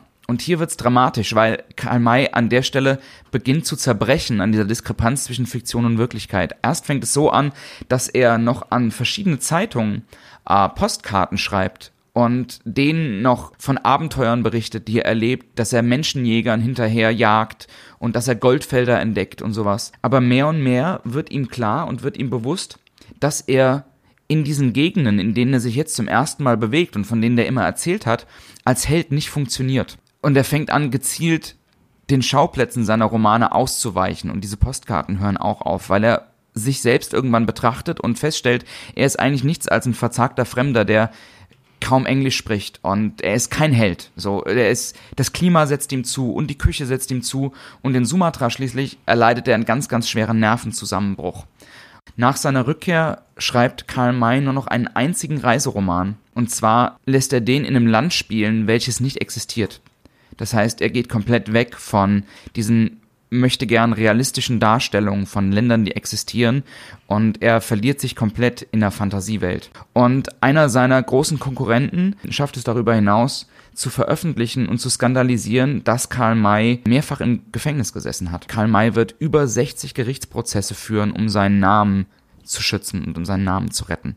1812, äh, 1912 im März wird er seinen letzten großen Vortrag halten und auch das wusste ich nicht. Ähm, in Wien vor 3000 jubelnden Menschen einen ähm, weithin gelobten pazifistischen Vortrag mit dem Titel Empor ins Reich des Edelmenschen. Und Karl May, der da schon an einer Lungenkrankheit leidet, wird dann nur acht Tage später, acht Tage später im Alter von 70 Jahren sterben. Und ich finde diese ganze Biografie, und ich habe das jetzt extrem zusammengekürzt, weil es gibt noch unend, ein, ein, ein unendliches Maß an Geschichten und an Absurditäten. Und als letzten Satz, meinen ersten Fakt habe ich beendet mit, wusstest du eigentlich, dass Dr. Hase auch Karl May behandelt hat? Auch das ist nicht nachgewiesen. im Übrigen. Auch das wissen wir nur von Karl May, der in einem seiner biografischen Bücher geschrieben hat, er sei von Dr. Hase behandelt worden. Dr. Hase, der zu der Zeit ein Star war, aber schon verstorben, als Karl May dieses Buch schreibt, weil er als Kind beinahe erblindet sei. Und nichts von dem wissen wir. Naja, ich meine, wir reden jetzt vom 19. Jahrhundert, ne? Ja. Das ist ja in Europa und ich sage jetzt mal Nordamerika ja auch eine sehr romantisierte Zeit. Unendlich, ja. also total. die Leute sehnen sich ja regelrecht nach großen romantischen Erzählungen, strahlenden Helden, äh, ne, herzzerreißenden Liebesgeschichten und so weiter. Das ist, das, das ist ja, was man heute bezeichnen würde als äh, Kitsch. Es ist die Romantik, ja, absolut. Ja. Absolut. Ja, genau. Kitsch. Ja. Man merkt, ich bin ein sehr romantischer Mensch. Äh, die, die, äh, die, die, diese ganzen Trickbetrüger. Und das ist Karl Mayer im Wesentlichen. Das ist ja quasi Catch Me If You Can, nur halt im 19. Jahrhundert in, äh, in, in der, ja, äh, auf dem Land und nicht in den großen Städten. Ähm, das ist natürlich ein bisschen leichter ohne zentrales Meldewesen, ohne Fotografie, ähm, weit, also weit verbreitete Fotografie, Ja. Kameraüberwachung, DNA, Fingerabdrücke etc. etc. Dass du halt mit so einer hanebüchenden Lügengeschichte wie ich komme eigentlich aus Martinique und das, ich spreche nur durch Zufall akzentfrei Deutsch überhaupt durchkommen Ja. konntest. ja, ja. So, ne? Ähm, es erinnert mich an halt, also ich musste die ganze Zeit immer so an andere Fälle denken, ne? Ähm, wie hieß noch dieser Postbote, der sich als Psychiater ausgegeben hat? Sigmund Freud? Nee.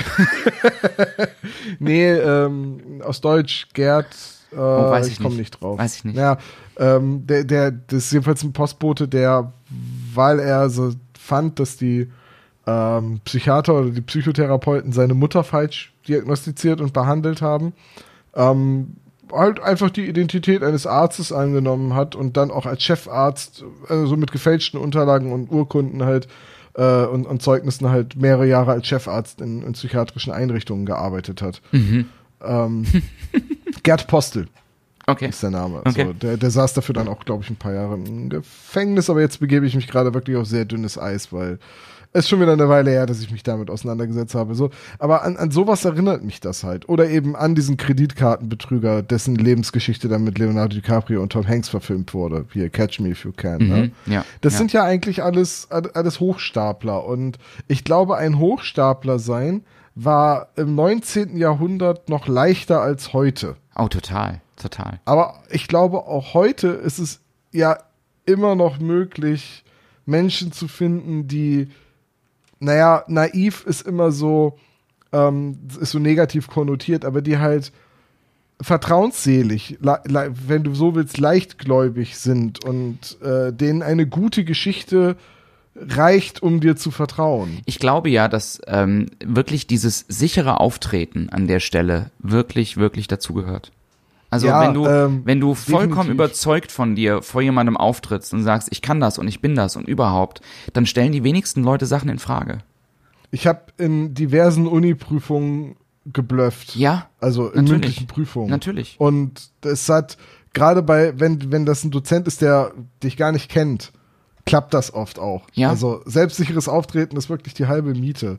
Und nicht, dass ich jetzt betrogen hätte, aber ich habe schon Dinge, von denen ich mir nicht sicher war, ob sie wirklich stimmen, einfach sehr vehement verteidigt und Ja. das hat mir dann zumindest Argumentativpunkte eingebracht, selbst wenn der Dozent mir dann im Nachhinein gesagt hat, das stimmt aber nicht, weil so. Ne, das klappt in Mathe übrigens nicht so gut.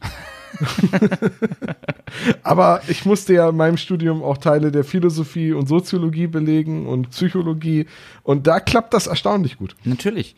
Ähm, und am Ende des Tages, glaube ich, also, also was ich ganz oft in Prüfungen gemacht habe, war, dass ich, wenn ich ähm, genau wusste, wo meine Stärken und Schwächen sind, dass ich diese Schwächen angesprochen habe, also keine Themengebiete, in denen ich jetzt nicht so gut war, und die dann gleich abgetan habe und habe dann gleich gesagt, ja, und dann gibt's ja, keine Ahnung, ähm, aber über die, äh, äh, über diesen, diesen einen Feldzug von Alexander dem Großen, den könnte man ja erwähnen, aber da müssen wir überhaupt nicht drüber sprechen, weil das ist nicht so relevant.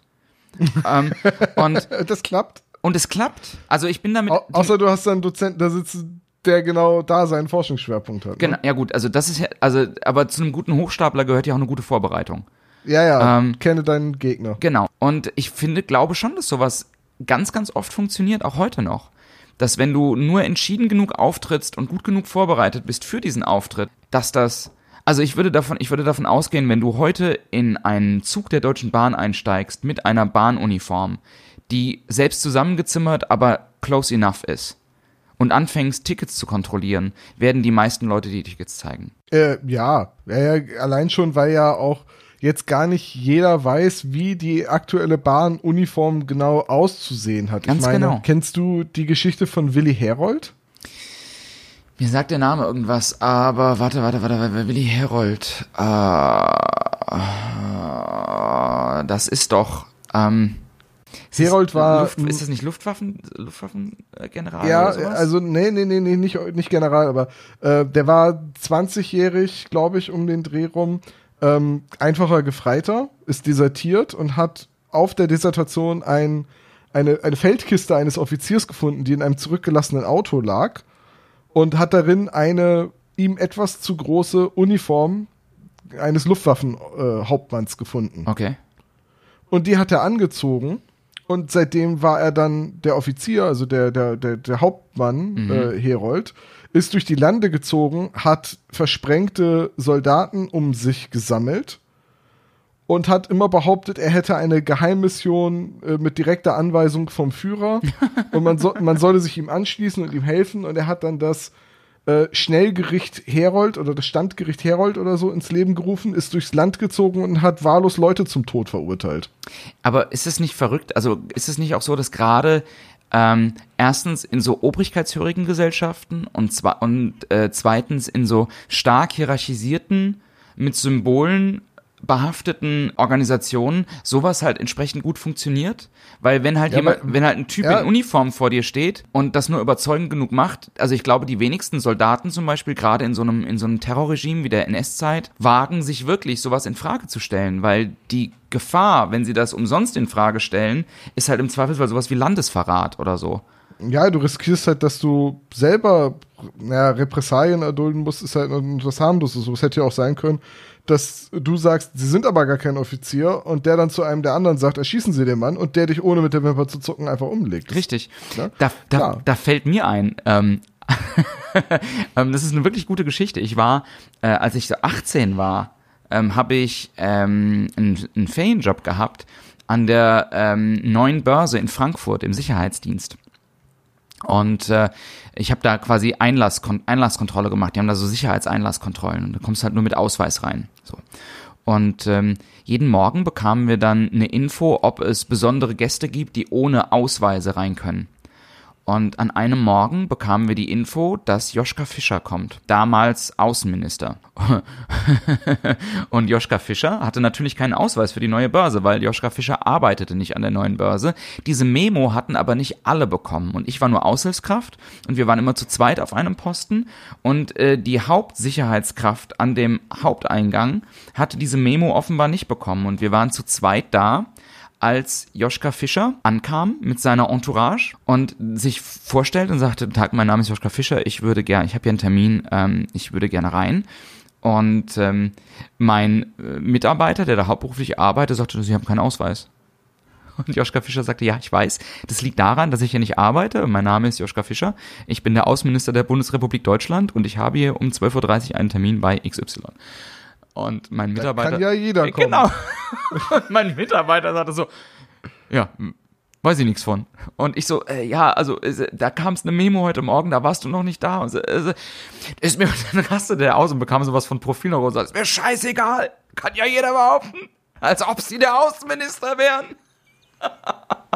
Hat Fischer das denn mit ähm, Humor oder sagen wir zumindest einer gewissen Professionalität genommen oder ist der dann Nee, nee, auch wütend geworden? Das war, das war so eine karikatureske Vorstellung. Und Joschka Fischer hat das total sportlich genommen und hat dann nur gesagt, vielleicht tun Sie sich doch selbst mal den Gefallen und fragen einfach mal kurz nach, bevor Sie mich jetzt hier weiter beschuldigen, nicht der zu sein, der ich bin. Das könnte für Sie unglücklich ausgehen an der Stelle. Ah, okay, gut, das, das klingt jetzt ja aber auch schon wieder so nach so einer versteckten Drohung. So. Ähm, und dann sagt er, "Ist mir echt- Scheißdreck mache ich. Wenn Sie hier keinen Ausweis haben, kommen Sie hier nicht rein. Ich dann so, sorry, du solltest wirklich nachfragen, weil das. Ja, okay, das ist echt doof. dann, ist, äh, dann ist auch echt doof, wenn du schon daneben stehst und sagst, pass auf, da gab's eine Memo, die hast du nur nicht mitbekommen. Und dann hat er, Dass er dann dir auch nicht glaubt, das ist schon echt doof. und Dann. dann hat er halt widerwillig, hat er nachgefragt und wurde dann halt wirklich so klein mit Hut und so, oh, entschuldigen, entschuldigen Sie, Herr Außenminister, Herr Außenminister, natürlich, natürlich, Herr Außenminister, Entschuldigung, Herr Außenminister. Ach hey. Ja, du, ähm, ein Freund von mir hat bei der Bundeswehr damals den Standortkommandanten nicht reingelassen. Also der war Wehrpflicht und musste halt Wachdienst schieben, also am Tor. Mhm. Und dann kam der Standortkommandant in Zivil und ohne Ausweispapiere etc. zu haben, halt ans Tor.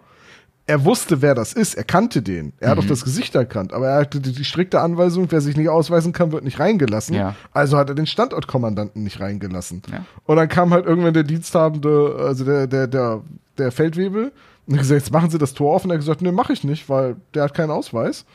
Ja. Und irgendwann kam dann der, der, der Stellvertreter und hat, hat sich dann verbürgt, dass das wirklich der Lagerkommandant ist. Und erst hat er den reingelassen. Er hat aber im Nachhinein keinen Ärger bekommen, sondern ähm, für die Erfüllung seiner Pflicht und für so viel Prinzipientreue ist er noch gelobt worden. Ich wollte gerade sagen, also am Ende des Tages, gerade im Militär, müsste man, müsste man da ja sagen, ja, der hat halt alles richtig gemacht. Und das ist Ja. dann vollkommen egal, ob er den kennt oder nicht, der hat alles richtig gemacht und verdient nichts als Lob dafür, ja. Er so hat absurd das halt ist. gehandelt. Und da ist halt der, äh, der, der, der Standortkommandant dann selbst schuld, wenn er sein, weder seine Uniform anhat, noch seine Ausweispapiere dabei sich nur darauf verlässt, naja, mein Foto hängt hier irgendwo. Genau. Man wird mich schon erkennen. Und äh, dann, also ein guter Standortkommandant würde dann halt auch, müsste halt dann eigentlich auch sagen, so, ja, alles klar, ich weiß, dass Sie mich nicht reinlassen dürfen, ich gehe mal meinen Ausweis besorgen. Ja, ja, aber es gibt, also, ne, Da, da entblößt sich halt. verdirbt den Charakter. Ich ne? wollte gerade Das sagen, da, ist, äh, da entblößt sich halt dann manchmal auch irgendwie ähm, die, äh, die Absurdität des Systems. Ja, das ist auch ähm, eine Taktik, also ich rate grundsätzlich davon ab, aber es ist auch eine Taktik, die einem äh, im, im Lehrerberuf durchaus öfters mal unterbreitet wird, von wegen, ja, wenn einer eine Frage stellt, die dir gerade nicht in den Kram passt oder wo du die Antwort nicht weißt, äh, dann selbstsicher auftreten und die Frage irgendwie abwiegeln, weil ne, sonst leidet deine Autorität vor der Lerngruppe. Also ja, finde ich total, also finde ich totaler Blödsinn. Ja, das ist mir halt zwei, dreimal geraten worden im Studium und auch in, in, in diversen Praktika. Ja. Und ich sag meinen Referendaren immer, mach das auf keinen Fall. Nee. N- Nichts ist äh, sympathischer als jemand, der ehrlich zugeben kann, ich weiß es gerade nicht, aber ich schreib's mir auf und guck's nach oder boah, da bin ich gerade überfragt, weil äh, du, du bist, du, du unter, hast ja durchaus Ahnung von dem Thema, das du unterrichtest. Und ich finde, es ist auch souverän zu sagen, nee, das kann ich dir gerade nicht beantworten oder ich bin mir gerade nicht sicher, was du meinst. Total. So, ne? Es darf halt nicht und- so oft passieren. Wenn du halt bei jeder Frage Genau. sagst, so, uh, uh, Aber es gibt, aber aber mein Konzept ist eigentlich, es gibt auch eine äh, souveräne Ahnungslosigkeit. Also du kannst auch souverän mit deiner Wissenslücke umgehen, weil eine Wissenslücke ist ja nichts Schlimmes. Die hat ja jeder in irgendeinem Gebiet irgendwo. Selbst der größte Experte für irgendein Feld weiß irgendetwas darüber nicht. Und meine, meine Fachleiterin, ähm, also bei einer Ausbildung in Erziehungswissenschaften im Referendariat hat immer sehr schön gesagt, Menschen sind Mängelwesen und das müssen wir akzeptieren. meine, Und Lehrer sind Menschen. Meine äh, Dozentin in Phonetik an der Uni hat immer gesagt, Lehrer sind die Fehlermultiplikatoren der Gesellschaft. Das ist auch sehr schön. aber, aber ja, du, du hast schon recht. Ähm, ich glaube ja, aber ich, also ich habe das Schülern immer gesagt, dass mir das immer total auf den Sack gegangen ist, Entschuldigung die Ausdrucksweise, wenn die Statements anfangen mit, ich weiß ja auch nicht oder ich glaube, ich, bin- ich bin mir auch nicht sicher, aber. Ja, nicht gleich die gesagt, eigene Glaubwürdigkeit Ja. untergraben, indem man relativiert. Das nervt total. Richtig. Sag doch erstmal das, was du sagen willst. Und wenn es stimmt, super. Und wenn nicht stimmt, dann finden wir das schon raus. Aber doch nicht von Dann, Anfang dann an reden sagen, wir drüber. Dann, Genau. dann finden wir auch raus, wo die Fehlvorstellung Richtig, richtig. herkommt. Ähm, Tom, wusstest du eigentlich, dass der 29. Mai der offizielle Steck, dir ein, Steck ein Kissen in dein Gefrierfachtag ist? Machen wir jetzt schon Folge 15 und niemand hat mich informiert? Nee, aber ich dachte, ich ende einfach mit zwei sinnlosen Fakten. Und bevor du jetzt drüber nachdenkst, ob du heute nochmal Sport machst, würde ich dir empfehlen, dass den Kopf gegen die Wand schlagen 150 Kalorien verbrennt. Es war toll mit dir, Tom. Ähm, Warum stecken Leute Kopfkissen in ihr Gefrierfach? weil, ähm, weiß ich auch nicht. Musst du die Leute fragen, die Kopfkissen in ihr Gefrierfach stecken. Ähm, es war mir ein Vergnügen, Tom. Ja, es, es hat Spaß gemacht. Beim nächsten Mal hast du drei Fakten und ich freue mich jetzt schon drauf. 5.15. Wollten wir nicht auch mal Gäste einladen eigentlich? ja, ja, ja, bei, bei allen Vielfachen von zwölf. Von zwölf? Das Ja. sieht auch sehr random. Okay, gut. Dann haben wir noch. dann, äh, ja, mein Lieber, ich äh, wünsche dir einen schönen äh, Restsamstagvormittag. Ja, den, den wünsche ich dir auch. Und euch da draußen vielen Dank fürs Hören. Genau. Bis zum nächsten Mal. Bleibt uns gewogen und auch weiterhin, wenn ihr lustige Anekdoten oder Fakten habt, schreibt uns gerne eine E-Mail, einem von uns beiden, nutzloser tom at gmail.com oder nutzloser john at gmail.com. so ist es. Ähm, wir versuchen die immer aufzugreifen, aber meistens passen nicht alle so. ja, genau. genau. Aber wir sind für Themenvorschläge immer offen und dankbar. Richtig. Ich wünsche dir was. Ich dir auch. Bis dann. Tschüss.